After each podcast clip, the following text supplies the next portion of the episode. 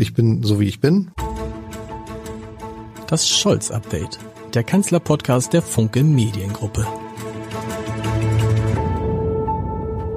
Herzlich willkommen. Mein Name ist Lars Heider und Olaf Scholz war in China. Olaf Scholz war bei der Weltklimakonferenz in Ägypten und für viele erstaunlich, Olaf Scholz ist nach einem Jahr immer noch Bundeskanzler. Und ich würde heute gern mal darüber sprechen, ob sich in der Bewertung dieses Bundeskanzlers gerade etwas dreht, ob er insbesondere durch seinen Besuch in China einigen seiner Kritiker gezeigt hat, was er kann und dass er auch anders kann und ob er am Ende mit seiner Strategie, die sehr langfristig angelegt ist, nicht doch Erfolg haben wird. Darüber spreche ich heute und ich freue mich sehr, dass das geklappt hat mit dem Chef eines der größten Nachrichtenportale Deutschlands. Die Frage ist eigentlich, ist es das größte oder ist es das zweitgrößte? Das klären wir gleich. Zu Gast ist heute Florian Harms, der Chefredakteur von T-Online. Lieber Florian, also es ist dieses Battle immer mit, mit, dem, mit der Bildzeitung um Platz eins. Hallo, lieber Lars, ganz genau, das ist so. Wir liefern uns ein Kopf-an-Kopf-Rennen, je nachdem, auf welche Zahl man schaut ist äh, mal die Bild vor uns, zum Beispiel bei den Visits. Und wenn man auf die Unique User, also die einzelnen Menschen, die monatlich Kontakt mit einem Medium haben, schaut, dann ist der online von. Und da muss man nochmal sagen, du kamst ja vom Spiegel, nur für die, die sich da jetzt nicht so tief auskennen, weil man immer denkt, spiegel.de ist sozusagen das politische Leitmedium, ähm, der Spiegel sowieso. Im Vergleich, ihr seid ungefähr doppelt so groß wie der Spiegel. Naja, unsere Zahlen sind tatsächlich sehr viel besser. Das hat sicherlich auch mit der Historie von T-Online zu tun, dass es eben als Portal im ganzen Land genutzt und gelesen wird, nicht nur in Städten, sondern auch auf dem Land, Nord, Süd, West, Ost. Aber wir haben hier in Berlin für T-Online in den vergangenen Jahren eine eigene Redaktion aufgebaut, die auch eine eigene große Politikredaktion hat, mit Hauptstadtreportern, mit Investigativrechercheuren. Und wir wollen jetzt im Konzert der Leitmedien mitspielen. Und da gibt es einen schönen Satz, den Kevin Kühnert in diesem Podcast mal gesagt hat. Er hat nämlich gesagt, wer als Politiker nicht verstanden hat, dass T-Online ein, ein wichtiges Portal ist, dem kann ich auch nicht mehr helfen. Haben das alle Politiker verstanden oder fällt es euch schwerer als der FAZ, dem Spiegel, dem wer auch immer Interviews, Gespräche zu bekommen? Also der Kevin Kühnert ist ja noch relativ jung, der hat es ziemlich schnell verstanden. Aber ich muss sagen, auch viele von den älteren Semestern durchaus auch. Tatsächlich war die Spitzenpolitik so die erste Branche, die wirklich genau hingeschaut hat, was wir da machen, auch gleich schon nach meinem Wechsel zu T-Online und auch schnell verstanden hat, dass das was Besonderes ist, nämlich ernstzunehmender Qualitätsjournalismus in Verbindung mit einer riesengroßen Reichweite und eben auch, muss man so ehrlich sagen, eben ohne Paywall. Denn äh, wir machen das ja alles über eine Werbefinanzierung. Genau, und die kommt auch nicht. Das sozusagen zur Einordnung von allen, die sagen, oh, T-Online, Moment, wo, wo sind wir da eigentlich? Jetzt wissen wir, wo wir sind und jetzt kommen wir. Es ist ja ein Olaf Scholz Podcast, ein Podcast über den Kanzler und seine Regierung. Kommen wir zu Olaf Scholz. Ich habe meine These vorhin äh, schon gesagt. Was denkst du? Hat sich in der Bewertung von Scholz. Könnte es sein, dass wir in ein, anderthalb Jahren sagen, nach dieser China-Reise, da hat sich was geändert? Also, ich glaube schon, dass sich in der Bewertung von Olaf Scholz langsam etwas bewegt. Das hat aber unterschiedliche Gründe. Und ich glaube, diese China-Reise allein ist keine so gewaltige Zäsur. Olaf Scholz ist es ganz gut gelungen, die dann eben doch als Erfolg zu verkaufen. Er ist vorher ja wirklich harsch kritisiert worden, unter anderem eben wegen der Geschichte im Hamburger Hafen mit mhm. der Beteiligung durch die Chinesen, aber wir denken auch an die Chipfabrik in Nordrhein-Westfalen. Und Olaf Scholz, der jetzt zurückkam, sagte dann eben, Mensch, das Wichtigste bei dieser Reise in China war doch, dass Xi Jinping, also der Staatschef, dann eben gesagt hat, es darf keine nukleare Eskalation geben im Ukraine-Krieg. Und allein dafür habe sich die Reise gelohnt. Wenn man genau hinschaut, dann sieht man aber, dass die Chinesen das immer schon gesagt haben. Mhm war seit Wochen und Monaten, also das war nichts Neues.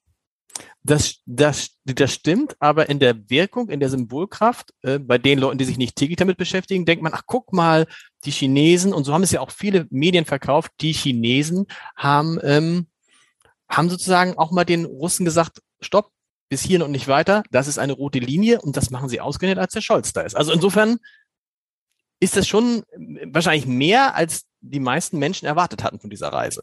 Ja, insofern schon, also zumindest was das kommunikative Signal anbelangt. Die Frage ist natürlich immer, wie nachhaltig ist das? Wie lange hält das nach? Wie lange wirkt das? Und äh, wenn man sich eben mal die Chinesen anhört, wie die reden, welche Formulierungen die verwenden, dann ist das schon sehr weich. Ne? Also die haben jetzt in meinem Verständnis und meiner Beobachtung keine klare rote Linie gesagt und sozusagen Putin zu verstehen gegeben, wenn du auch nur ansatzweise was nuklear machst, dann äh, beenden wir sämtliche Unterstützung für dich. Sie haben schon und das ist ein Stück weit natürlich auch Aufgabe der internationalen Diplomatie, deutlich gemacht, dass niemand ein Interesse dran haben kann, wenn es eine atomare äh, Eskalation gibt. Du hast eben gerade gesagt, du hast aber trotzdem das Gefühl, dass sich langsam die Bewertung von Olaf Scholz ändert und dass es mehrere Faktoren hat. Welche sind das? Also was naheliegt, finde ich, ist die mm, Entwicklung im Krieg in der Ukraine da hat Olaf Scholz ja auch viel Kritik einstecken müssen. Nicht? Wir erinnern uns nochmal nach dem Ausbruch des Krieges, nach dem russischen Angriff, da ist ihm vorgeworfen worden, er agiere zu zögerlich, er würde zu wenig schwere Waffen liefern. Ähm, eigentlich wolle er die Russen, äh, eigentlich wolle er die Ukrainer gar nicht richtig unterstützen, weil er vielleicht Angst habe oder nicht richtig könne. Das war schon richtig stark und vehemente äh, mediale Kritik insbesondere, auch von vielen Leitmedien. Und die haben Scholz und dem Kanzleramt auch zugesetzt. Das hat man auch gemerkt, wenn man mit denen gesprochen hat. Inzwischen hat sich das ein bisschen gedreht. Jetzt, wo die Gefahr real geworden ist, weil wir eben wissen, dass die Russen wirklich darüber gesprochen haben und dass sie auch offen gedroht haben. Also wenn man sich nur mal diese Talkshows im russischen Fernsehen abends ansieht, wo es wirklich darum geht, dass man mit den Schlimmsten droht, dann fängt sich an, der Wind hier auch in den Medien ein bisschen zu drehen. Und ich habe jetzt mhm. viele Leitartikel gelesen, die anders argumentieren, die eher sagen, ja, da muss man jetzt wirklich vorsichtig sein und man darf das nicht zu weit treiben und lieber auch angesichts der ganzen Energiekrise einen behutsamen Weg gehen. Und äh, das spielt natürlich Olaf Scholz in die Karten. Und es spielt ihm auch in die Karten, dass alle ja oder viele Medien, viele Leitartikler gedacht haben, okay, jetzt hat er seine Richtlinienkompetenz einmal benutzt, weil sich äh, Robert Habeck und Christian Lindner nicht einigen konnten zum Thema AKW. Und Jens Spahn hat diesen Podcast gesagt, und die nächste Ausfahrt ist die Vertrauensfrage. Und ehrlich gesagt ist mein Eindruck, seitdem er diese Richtlinienkompetenz benutzt hat, hat sich das, die Atmosphäre in der Ampelkoalition eher beruhigt. Die Stimmung ist irgendwie ruhiger, leiser geworden. Diese Differenzen sind offensichtlich jetzt erstmal außen vor, weil alle gesehen haben, okay, der meint das dann im Zweifel ernst. Also hat ihm dann doch dieser Move eher, eher genutzt als geschadet? Ja, Lars, zumindest kurzfristig glaube ich das schon, weil er ja mal auf den Tisch gehauen hat und er hat gezeigt, wer der Chef im Haus ist. Mhm. Und wenn sich so zwei starke Kontrahenten wie Herr Habeck und Herr Lindner in den Haaren liegen, dann braucht sowas wahrscheinlich auch mal. Und dann hat er ja was gemacht, was eigentlich noch kein Kanzler so deutlich vor ihm getan hat, nämlich wirklich ganz klar die Richtlinienkompetenz als äh, Karte gezogen, gesagt, so, so machen wir es jetzt. Ich nehme das auch wahr, dass das zumindest kurzfristig an dieser Front, wo es also um den ganzen Konflikt und die Diskussion rund um die Laufzeiten der Atomkraftwerke geht, geholfen hat, um das jetzt zu beruhigen. Ich nehme aber auch wahr, dass es an einer anderen Front unruhiger geworden ist. Insbesondere jetzt bei der ganzen Diskussion, wie man eigentlich mit China umgeht. Und da ist es so, dass insbesondere in den grün geführten Bundesministerien eine große Unruhe ist und auch Verärgerung ist, nämlich insbesondere im Hinblick auf ähm, ja, Olaf Scholz Umgang eben mit dem chinesischen Investment im Hamburger Hafen. Und da dürfen wir nicht vergessen, da haben ja auch dann grüne Ministerien bei dieser Kabinettsentscheidung eine Protokollnotiz beigefügt, mhm. dass sie eben nicht einverstanden waren. Ich glaube, sowas gab es auch noch nie in der Geschichte der BRD. Da bin ich jetzt so ein bisschen, äh, spätestens nachdem ich die Sendung von Anne Will am vergangenen Sonntag gesehen habe, bin ich so ein bisschen äh, zwiegespalten. Vielleicht liegt es auch daran, dass man aus Hamburg auf dieses Thema eine andere Sicht hat. Aber mein Gefühl war auch an der Art und Weise, wie da mit Peter Tschentscher war da zu Gast und Omid Nuripur ähm, von den Grünen, äh, Norbert Röttgen von der CDU, wie da mit Peter Tschentscher umgegangen wurde, das deckt sich mit vielem, was man erlebt, wenn man sozusagen als, ich weiß nicht, wie es dir geht, als, als ging, als, als äh, Politiker äh, oder Journalist aus der Region nach Berlin kommt. Man hat immer das Gefühl, die in Berlin, die Berlin, die wissen immer alles. Die wissen immer alles besser. Sie haben auf alles eine Antwort und sie können alles erklären. Und ich fand so wie der Nuripur den, den Schenscher so hat abtropfen lassen. Also ein Mann, der sich nur, der nur wirklich weiß, und da kommen wir gleich noch drauf vielleicht, worum es im Hamburger Hafen geht. Ich finde diese Attitüde, diese Arroganz der Berliner Blase an diesem Beispiel kaum zu ertragen. Ja, Lars, da stimme ich dir hundertprozentig zu. Das geht mir auch so. Offen gestanden hat das in meinem Verhalten schon dazu geführt, dass ich zu vielen Veranstaltungen gar nicht mehr hingehe, weil ich es schlicht nicht mhm. mehr ertrage. Nicht? Also diese ganzen Empfänge und dann im Sommer die Feste und so. Also ich mag es nicht mehr, weil das ist schon wirklich ein ganz eigener, sehr seltsamer Stil, den man dann hier im Politikbetrieb pflegt. Ich bezeichne das auch manchmal auch als, als UFO hier in Berlin Mitte. Mhm. Dieser ganze politisch-mediale Komplex. Diese Arroganz geht mir auf den Wecker. Aber es gibt natürlich auch, das muss man wirklich auch sehen, ernstzunehmende Bedenken bei Leuten, die nicht nur kurzfristig denken, sondern die sich seit langem Gedanken darüber machen, wie Deutschland eigentlich auch künftig auf lange Sicht stabil, einflussreich, wohlhabend, friedlich bleiben kann. Und das sind zum Beispiel Referenten im Ministerium von Frau Baerbock, also im Außenministerium oder im Wirtschaftsministerium von Herrn Habeck oder auch in zum Teil SPD geführten Ministerien. Und die haben eben den Eindruck, hier verschiebt sich gerade etwas weltweit in der globalen Struktur. Also die Amerikaner sind eigentlich eher auf dem Rückzug, die Chinesen sind unglaublich schnell im Vormarsch. Und man darf das nicht mehr alles so hinnehmen, wie es bislang der Fall gewesen ist. Und das kommt dann manchmal etwas überheblich rüber, stimme ich dir zu. Aber dass da ein Kern ist, über den es nachzudenken lohnt, stimmt, glaube ich, auch. Aber das deckt sich ja übrigens dann auch tatsächlich nicht mit der Wirklichkeit. Ne? Also Peter Schenscher hat ja angesprochen, dass man das Gefühl hatte, als würde der ganze Hamburger Hafen von den Chinesen übernommen werden. Und was man kaum gelesen hat oder selten gelesen hat und auch selten hört, ist dann, es geht um ein Containerterminal, das hat eine Größe von 0,6 Quadratkilometern. Das hat vier Liegeplätze für Schiffe. Und da gibt es eine, eine, eine, eine, eine Firma, die das betreibt. Und an dieser Firma hat jetzt Costco einen Anteil von nicht mal 25 Prozent. Rüber kommt aber, wenn wir das nicht verhindern, dann ist der Hamburger Hafen demnächst sozusagen wie äh, der Vergleich mit Piräus. Ne? Piräus, da ist der Hafen zu 100 Prozent im chinesischen Besitz. Rotterdam, andere Häfen, da ist, da haben die die Chinesen haben 0,0 Prozent Besitz an irgendetwas im Hamburger Hafen. Und das ist so das, was, was, wo ich denke, boah, irgendwie die Berliner, ja, okay. Und, und man wird dann ja so ab, der Tschentscher wird jetzt so abgedingst, naja, Sie als Bürgermeister müssen das ja sagen. Und manchmal denke ich so irgendwie, äh, dass so, das Interesse an, also an, an, an wirklichen Inhalten, an wirklicher Tiefe in der Politik da nicht besonders groß ausgeprägt ist. Und dass das vielleicht auch der Grund ist, warum diese, dieses Berliner UFO mit Olaf Scholz fremdelt. Ja, ich glaube, da ist ein Punkt.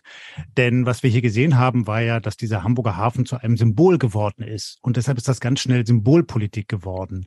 Also diese, dieses kleine, vergleichsweise kleine Investment, das du gerade beschrieben hast, das ist dann eben aufgebauscht worden von Kritikern ähm, zu dem Symbol, die Chinesen übernehmen uns. So. Und wir können dem eigentlich gar nichts mehr entgegensetzen. Das kann man kritisieren, also die ganze Art und Weise, wie man damit umgeht, wie darüber berichtet wird. Man kann aber halt auch schauen, dass die bisherige China-Politik Deutschlands, und ich habe mir das auch aus der Nähe angesehen, ich war mit der früheren Bundeskanzlerin Merkel zweimal in China auf diesen großen Wirtschaftsreisen, dass diese Haltung, also wir wollen eigentlich vor allem auf unsere Wirtschaftsbeziehungen setzen, solange die tadellos laufen, interessiert uns das andere eigentlich nicht so genau, dass die zu kurz sind zu kurz gesprungen. Wir müssen langfristiger und strategischer denken. Und es reicht aber nicht, dass wir das nur aus der Berliner Warte heraus machen mit der deutschen Brille, sondern das muss ein europäischer Ansatz sein. Und den gibt es eben bislang nicht. Und das ist, glaube ich, inhaltlich die eigentlich spannende Debatte. Und darüber wird natürlich auch im Kanzleramt gesprochen. Das ist etwas, was denen auch klar ist, weshalb es eben so wichtig ist, dass Deutschland auch eine echte China-Strategie schreibt. Das ist, glaube ich, richtig. Also es steht ja auch im Koalitionsvertrag, dass China einerseits ein globaler Partner ist und damit ist wahrscheinlich vor allem Wirtschaftspartner gemeint. Übrigens ja auch Partner im Kampf gegen den Klimawandel. Andererseits ein systemischer Rivale. Was ich nur immer so ein bisschen fast naiv finde, ist, wie dann, wenn dann die, die, die Rufe kommen aus dem Außenministerium, wir brauchen eine neue China-Politik und wahrscheinlich braucht man die wirklich. Aber dann eben vergessen wird, dass dieser Partner der wichtigste Partner, Außenhandelspartner ist, den Deutschland hat. Ich glaube, das Volumen sind 260 Milliarden Euro.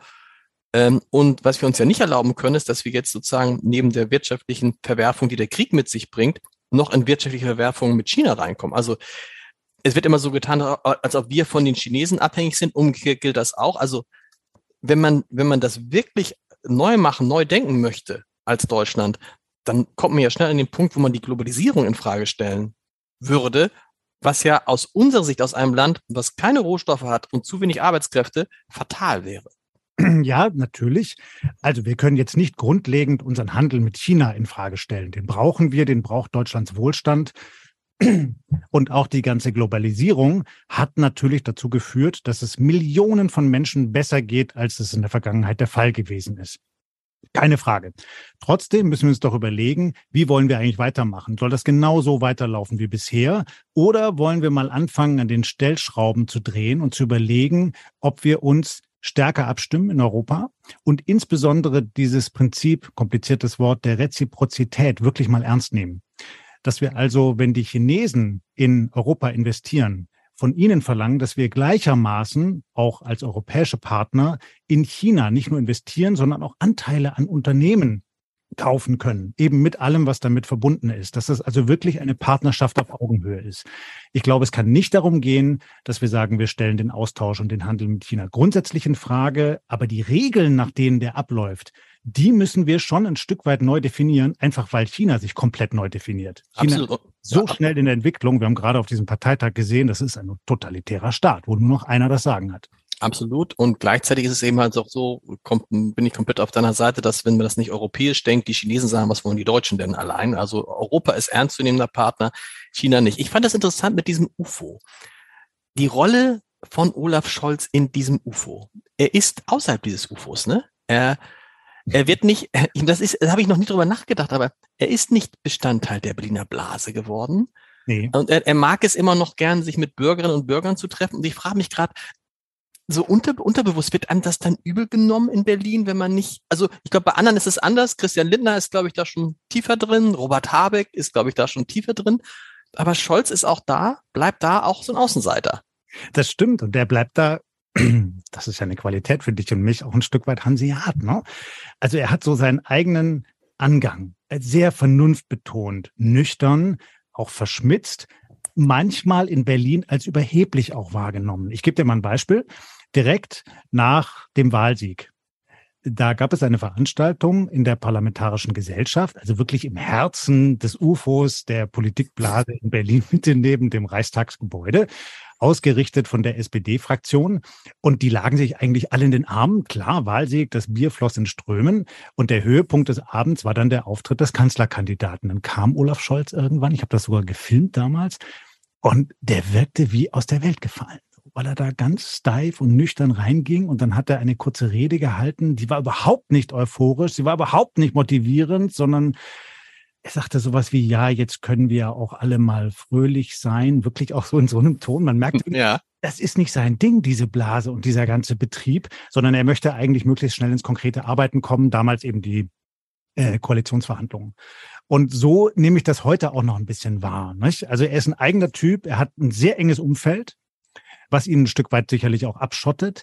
Aber er hat, glaube ich, kein Interesse daran, jetzt ähm, stärker in diesem Politikbetrieb hier in Berlin, auch in diesem Medianbetrieb vor allem unterwegs zu sein oder gar sich SMS zu schreiben mit Journalisten oder so, wie das ja auch Bundesminister sonst machen aus Ja, und das ist ja die Frage, über wen sagt das jetzt was aus? Also sagt das jetzt mehr über den Kanzler aus oder mehr über diesen Politikbetrieb und die Berliner Blase, dass da offensichtlich einer ist, der an diese, das ist ja auch eine sehr aufgeregte Struktur. Ne? Also wir haben es jetzt wieder gehabt, die Tage, wo da bei irgendeiner Bürgerfragestunde hat Olaf Scholz dann gegrinst äh, bei einer Frage, wo es darum ging, dass ihm ein Bürger erzählt hatte, nicht ein Bürger, der da war, sondern ein anderer Bürger, er hätte gerade von einem äh, Elektroofen auf einem Gastofen umgestellt und er Scholz sagte, ich wusste gar nicht, was ich sagen sollte und kicherte so ein bisschen und so fort. Der Kanzler kichert. Dann kommt der CDU-Politiker um die Ecke, die sagen, das ist genau wie bei Laschet damals. Jetzt fängt er auch an zu lachen. Und das, das ist so ein Thema, wo man denkt, Leute, habt ihr nichts anderes zu tun? Und irgendwie da fremdeln die beiden, äh, die Berliner Blase und der Kanzler noch ein bisschen miteinander. Ne? Ja, das stimmt. Und die Schwierigkeit ist ja, wenn das dauerhaft eher eine Entfremdung ist, dann kann es dem Kandidaten schaden, weil er natürlich immer in der schwächeren Position ist. Ja, er ist der mächtigste Politiker in Deutschland, aber er ist eben auch abhängig von der täglichen Berichterstattung sehr vieler Medien über ihn. Mhm. Und das heißt, er braucht mit seinem Stab irgendwie einen guten Draht zu diesen Hauptstadtjournalistinnen und Journalisten. Noch ein Beispiel. Ich war mit ihm unterwegs auf einer Reise nach Japan, ähm, äh, nach Tokio. Und in diesen Hintergrundgesprächen, die man dann führen kann als Journalist mit ihm auf so einer Reise, da hat er sich wirklich viel Zeit genommen und hat ich glaube, dann anderthalb Stunden lang oder sogar länger, hat er uns seine Politik erklärt und hat wirklich auch gewinnend, witzig, auch in Teilen detailliert gesprochen über seine tägliche Arbeit und die Politik. Und wir Journalistinnen und Journalisten, wir hingen ihm an den Lippen. Wir haben ihn kritisch befragt, aber das war wirklich ein guter Austausch. Ich merke aber an anderen Stellen hier im Politikbetrieb, dass äh, tatsächlich relativ viele Kollegen und Kolleginnen einen sehr kritischen Blick auf dieses Kanzleramt und auch Olaf Scholz und sein Umfeld haben, weil sie so den Eindruck haben, na, die entscheidenden Informationen kriegen wir irgendwie nicht früh genug und da gibt es keinen richtig engen Austausch und manchmal leiten die uns auch irgendwie auf ein Nebengleis. Dabei wollen wir doch ganz andere Dinge wissen und irgendwie wirkt das arrogant. Also irgendwas ist da, der kann das eigentlich, Olaf Scholz, diesen Austausch auch mit den Medien, aber vielleicht nimmt er ihn nicht ernst genug. Und das wiederum ist ein gewisser Gegensatz zu seiner Vorgängerin Angela Merkel, der ist ja auch häufig nachgesagt worden, dass sie sich nur mhm. mit einem ganz engen Kreis von Vertrauten umgibt. Aber dieses Spiel mit den Medien, das hat die meisterhaft beherrscht. So. Also Fand, fandest, fandest ja, du das, das ja? Und nehmen, doch. Ja, okay. Die ist auch häufig kritisiert worden, aber die kannte auch tatsächlich jeden Journalisten ganz genau, der länger berichtet hat über sie. Ähm, kannte auch Dinge, wo man wusste, woher weiß sie das denn jetzt? Ne?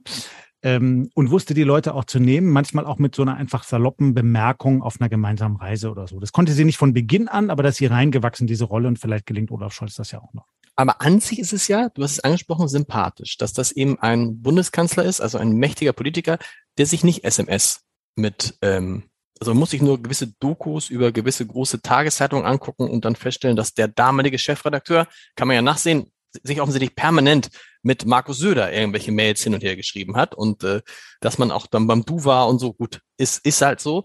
Aber eigentlich ist es doch gut, dass Scholz jemand ist, der die Distanz da hält. Ja, ich glaube, das ist gut, Lars, und es entspricht auch dem, was meiner Ansicht nach die Mehrheit der Menschen in diesem Land haben wollen. Die wollen ja keinen Medienstar im Kanzleramt, der sich nur darum kümmert, dass er gut aussieht und tolle Schlagzeilen bekommt. Sie wollen jemanden haben, der die Probleme löst und genau. möglichst gut und schnell löst. So. Und diesem nüchternen Typus von Politiker entspricht natürlich Olaf Scholz eher. Gleichwohl ganz ohne ein Zusammenspiel mit den Hauptstadtmedien geht's natürlich auch nicht. Ja, auch er ist darauf angewiesen, dass seine Botschaften transportiert werden, dass sie so ergründet werden, dass man versteht, was er damit meint. Und deshalb muss das, glaube ich, in Zukunft bisschen besser funktionieren, einfach weil die Krisen so gewaltig sind. Es ist ja wirklich jetzt im Moment jeden Tag ein neuer anderer Krisenschauplatz. Aber es hilft da, oder meine, würde mich da Einstellung interessieren, hilft es da nicht, dass er so ist, wie er ist? So völlig, also auch, auch bei Gigi Ping, man hat das Gefühl, das prallt alles an ihm ab. Also das ist, das ist manchmal auch negativ, wenn man denkt, es berührt ihn irgendwie nicht, ne? Ähm, aber in so einer Situation finde ich das, da steht er und lässt sich gar nicht anmerken. Damals bei Putin auch, lässt sich gar nicht anmerken, irgendwelche Aufregung oder irgendwie, dass ihn das einschüchtert, sondern ganz im Gegenteil. Ja, das ist sicherlich eine Stärke. Also vermutlich berührt es ihn ja schon, das weißt du aber sicherlich besser, du ja. kennst ihn besser als ich, aber er hm, zeigt das zumindest nicht so und er lässt sich auch nicht durch Emotionen von seinem nüchternen Weg abbringen. So. Und das ist sicherlich eine Stärke. So. Und das braucht man auch, wenn man in so einem Amt steht, wo man quasi 24-7 rund um die Uhr mit Problemen konfrontiert ist. So anders würde man das ja gar nicht durchstehen. Da würde man dann irgendwann umkippen. Umgekehrt erleben wir eine Entwicklung bei Robert Habeck gerade. Ähm, hätten wir diesen Podcast vor, sagen wir mal, acht Wochen gemacht, hätten wir wahrscheinlich darüber gesprochen, oh, Robert Habeck, tolle Beliebtheitswerte. Na, acht Wochen, vielleicht sind es auch zehn. Tolle Beliebtheitswerte, da liefen sich die ersten schon wieder warm und dachten, muss ich jetzt nicht doch noch ein Buch über Robert Habeck schreiben, weil das ja der nächste Kanzler wird, mit einem neuen Kommunikationsstil. Ne? Da war dieses, ähm, die 50 Euro kriegst du nicht, Alter. Also, was ist denn da passiert? Erste Frage. Und zweite dazu, unterschätzt so ein Typ wie Robert Habeck die Langfristigkeit von Politik und hat Olaf Scholz begriffen, es ist völlig egal, was jetzt passiert. Es ist auch völlig egal, was ein halbes Jahr von der Wahl passiert. Es kann sich alles wieder komplett drehen, wenn eine Wahl ansteht. Ja, möglicherweise in Teilen. Aber wenn ich mal vorne beginne, was passiert da eigentlich gerade? Ich glaube, Robert Habeck musste erst mal lernen, was das bedeutet, einen so großen Betrieb wie dieses vergrößerte Ministerium zu führen. Das ist ja nicht nur Wirtschaft, sondern es ist auch Klima, ist, glaube ich, auch Reaktoraufsicht noch mit drin. Also wahnsinnig viele Zuständigkeiten. Es hat auch lang gedauert, bis er alle Führungspositionen besetzen konnte. Ich glaube, es sind immer noch einige wichtige Posten unbesetzt. Die mussten auch erstmal neue Strukturen bilden. Er hat neulich ja auch mal der Presse gesagt, dass seine Leute arbeiten bis zum Umfallen, ne? dass die also fast schon vom Burnout wären. Also dieser ganze Betrieb war noch nicht da, dass er wirklich jederzeit mit voller Schlagkraft hätte arbeiten können.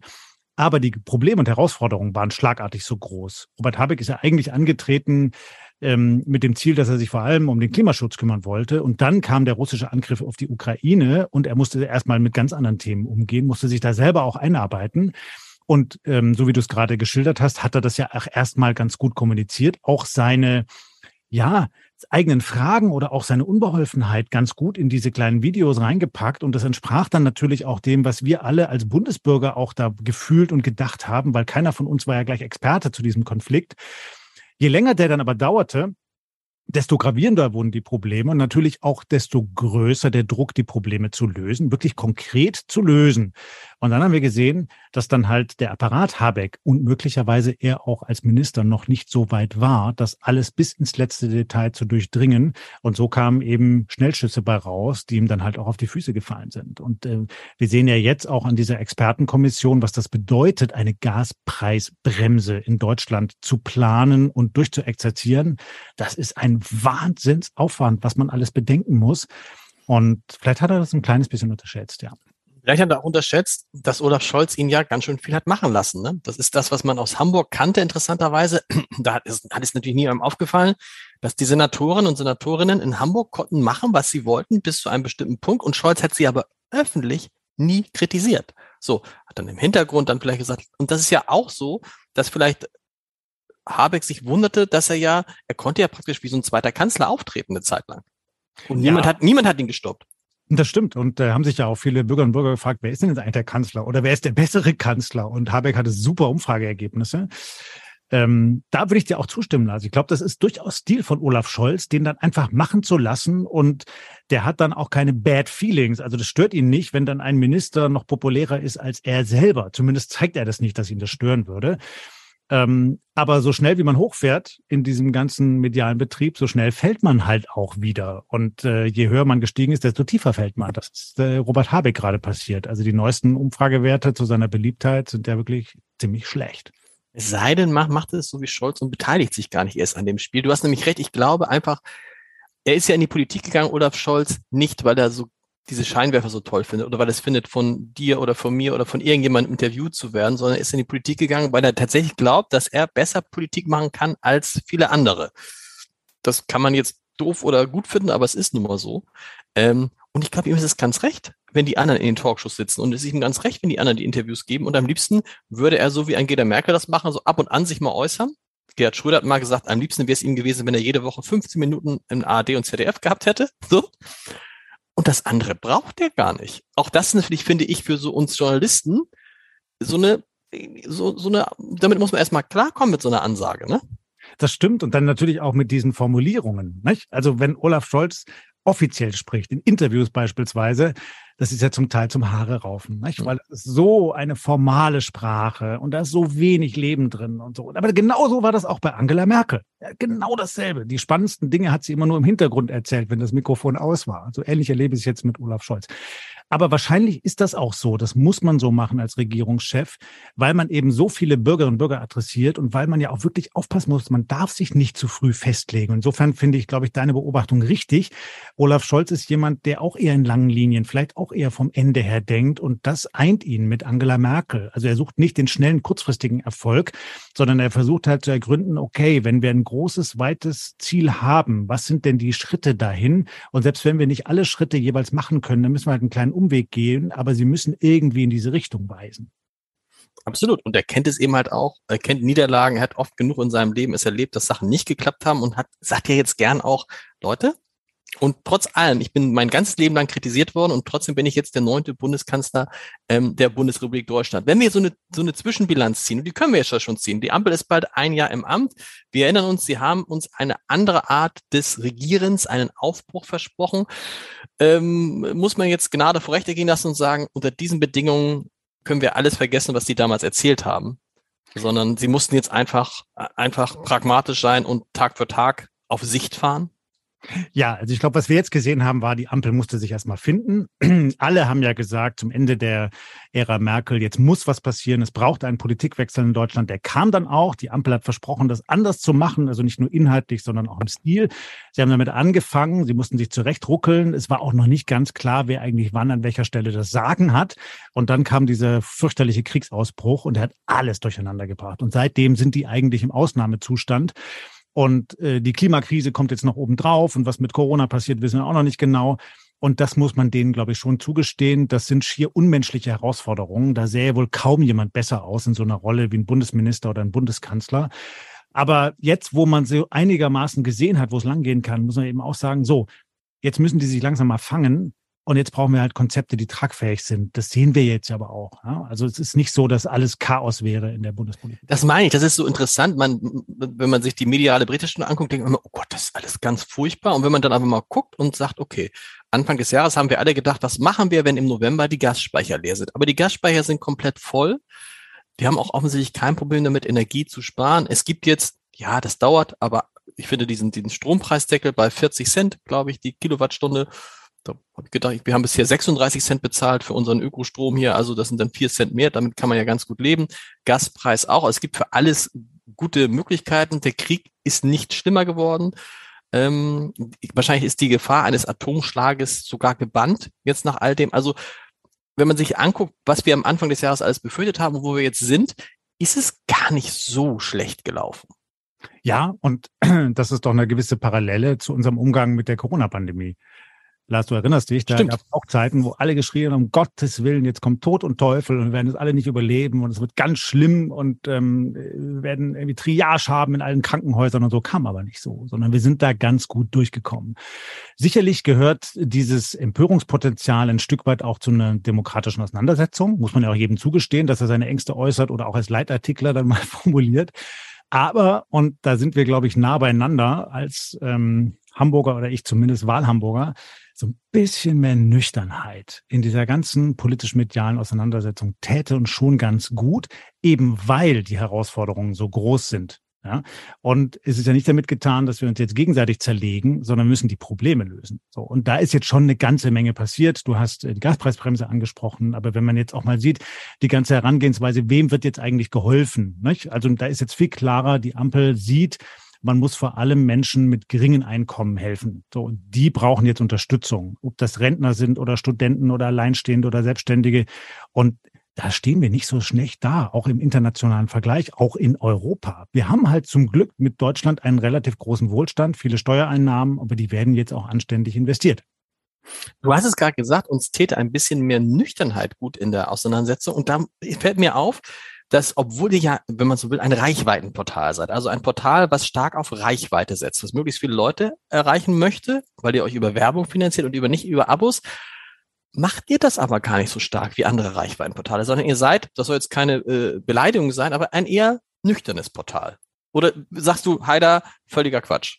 Nein, ich sage völlig richtig, Lars, weil es nämlich genau auch unserem äh, unserer Herangehensweise entspricht und unserem Verständnis von gutem Journalismus, auch meinem persönlichen. Also ich glaube, wenn man so viele Menschen erreicht, dann darf man gar nicht sich einem politischen Lager zugehörig fühlen oder jedes Thema gleich hochskandalisieren auf die spitzestmögliche Überschrift, sondern es geht erstmal darum, nüchtern und präzise zu informieren, meinungsfrei, einfach nüchtern die Nachrichten zu berichten, dann die Nachrichten zu erklären, also so Explainer-Formate, Erklärformate, Frage- und Antwortformate, und dann vielleicht noch zu kommentieren. Wenn man aber kommentiert, das immer ganz klar zu kennzeichnen, also Achtung, hier kommt eine Meinung, dann kann das jeder auch einordnen und dann in der Meinungsformulierung der Kommentierung auch eher dialektisch unterwegs zu sein. Wo es ein einerseits gibt, gibt es immer auch ein andererseits. Also wir verstehen uns nicht als Teil dieses Herdentriebs in manchen Medien hier, dass man eben immer einer Weltanschauung hinterherläuft, sondern wir haben den Eindruck, man muss erstmal berichten und man muss möglichst viele Menschen in Deutschland adäquat abholen.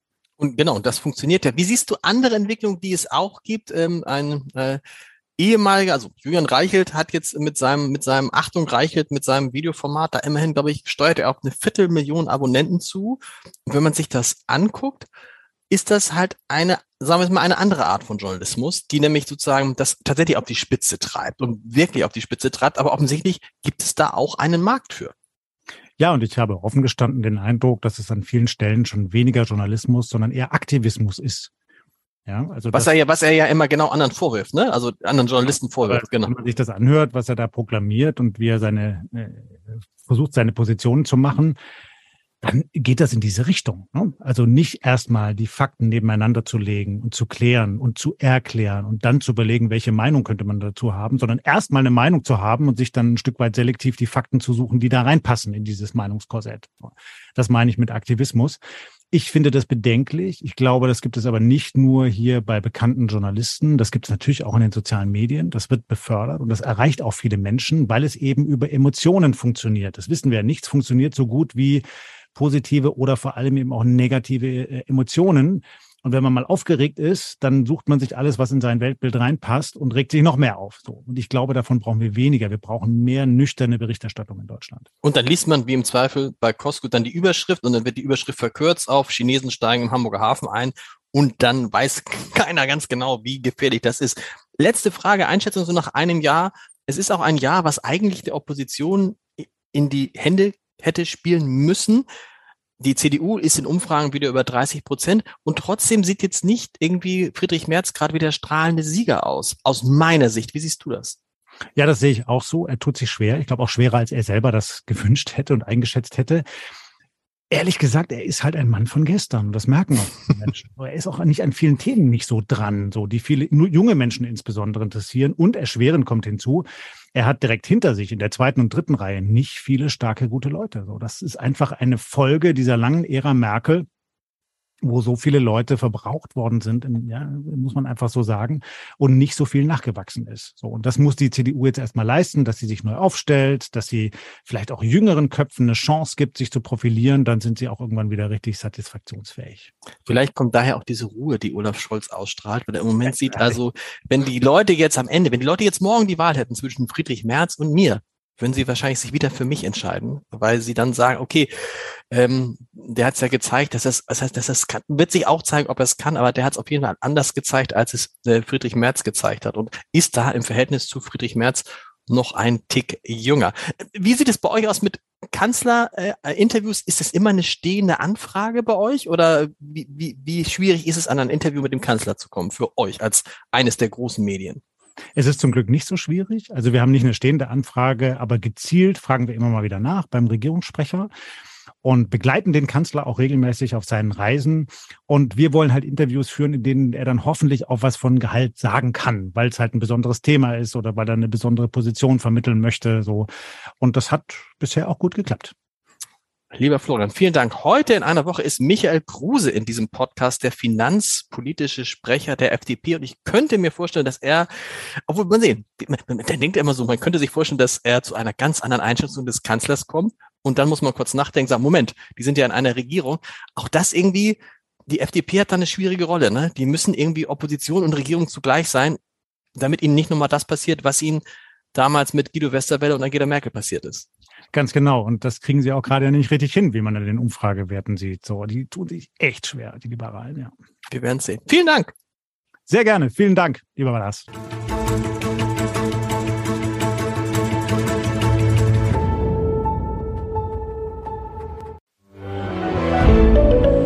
Ein Podcast von Funke.